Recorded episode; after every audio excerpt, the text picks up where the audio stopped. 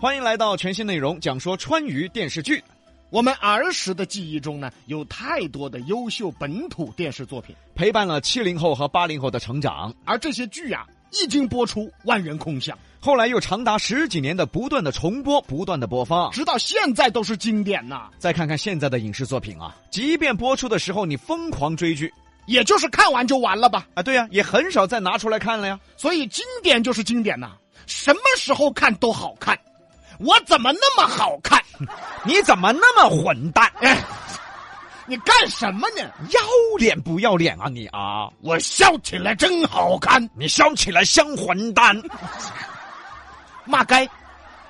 这个主持人今天他骂街，这么说吧，嗯，我忍住没动手都算好的了。哎，今天我们要讲到的川渝电视剧，就是大家非常喜欢的表演艺术家沈伐老师主演的《王宝藏外传》。王保长》的角色呢，直到现在都深入人心。尤其是沈伐老师的表演呐、嗯那经典台词儿一出来，呃啥呃啥啊啥嫂子啊你啊你啊你你老帅，啊爬爬啊爬驼背儿。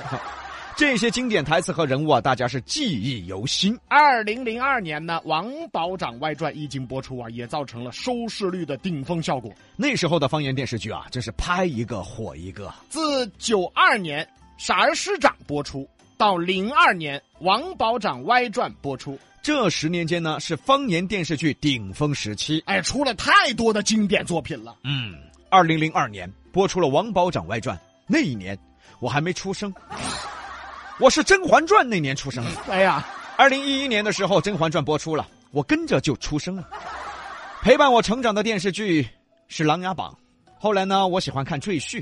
今年我刚好十岁了，整整十岁，不多不少。吹完没？吹完了，哎 要脸不要脸呢你？这娃现在开始崩一零后了啥叫崩一零后？我这身高确实像一零后哈。啊！是他那身高现在也就只能跟十岁小朋友比了。 《王保长外传》呢，根据著名电影《抓壮丁》改编。抓壮丁啊，那堪称中国电影史上的奇迹，嗯，也是四川电影史上的奇迹，是四川话首次在电影上登陆全国。也是四川话在全国最普及的时候，早在一九六三年的时候，《抓壮丁啊》就在全国上映了，造成了空前影响。也是第一部四川方言电影。不得不说，经典的就是永恒的，直到四十年以后，《王保长歪传》再次登陆荧幕。由沈伐老师扮演王保长。沈发老师呢，那是我们四川真正的艺术家之一了。哎，对，人家沈伐老师啊，对比洋秀的评价也很高。嗯，上班我们遇到了跟我说的啊说当时成都电视台的那个电视版，他天天看，我是不是哦？哎呀，哎你说哈、咋表扬的呢？哎，就说好啊，啊，就说好不容易啊啊那么矮也能上台呀、我就合着表扬我了呗？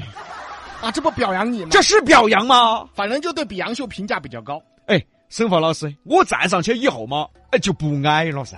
哦，下来就矮了个。下来，哎呀你哎，沈伐老师的电影啊、电视啊、小品啊等这表演功底啊，其实是来自于四川的谐剧。四川谐剧呢由王永梭先生创办，沈发老师是王永梭的弟子。是四川呐、走向全国的一个曲艺形式哦。早在一九八六年，沈发老师就登上了央视春晚，用纯正的四川方言表演了谐剧《零点七》。哎，又在一九八八年再次登上央视春晚，将谐剧这个形式带向了全国。也就是因为谐剧啊有了如此的影响力，著名相声大师侯宝林派儿子侯耀文来到成都学习谐剧。同时住一个寝室的还有一个人张国立。哎，所以呢，别说四川方言小品没上过春晚，只是后来大家只知道一个耙耳朵小品啊。其实早在一九八六年，沈伐老师就登上春晚了。哎，那个时候上春晚是啥概念哦？嚯，开玩笑，那个时候影响力好大哦。虽然那个时候我还没出生，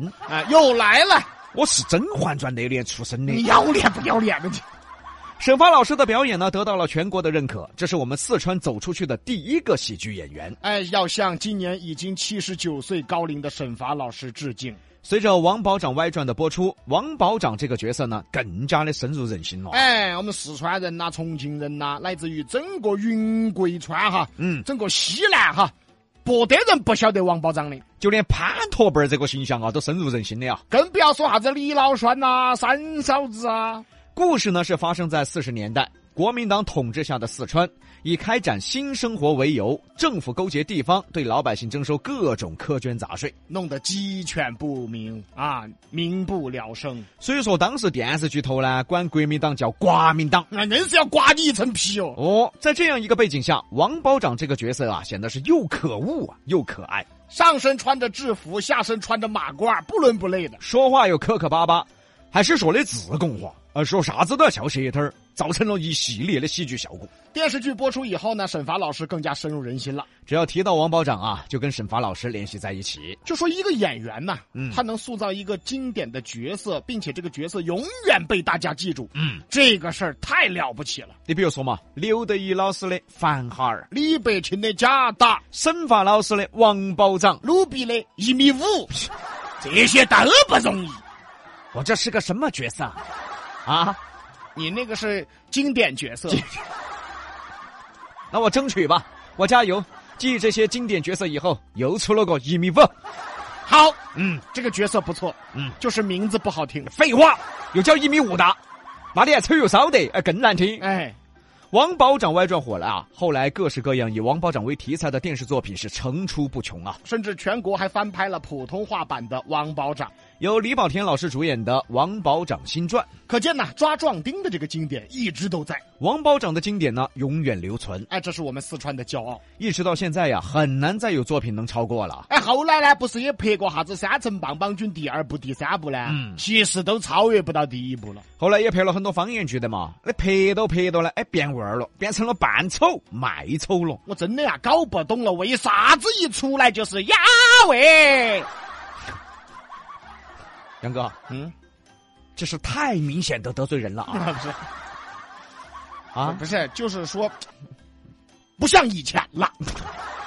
哎，不像以前了。没源头啊，不用源。但是能理解啊，以前的作品它为什么经典呢？因为那时候的演员啊、导演啊、编剧啊，都是拿的工资。哎，发多少是多少，现在呀、你请个小鲜肉，动不动几千万的片酬啊小鲜肉几千万，那个编剧才给两万块，啊！他是不好生编哦。是啊，小鲜肉几千万，那个导演才拿三万块钱，他是不好生拍噻。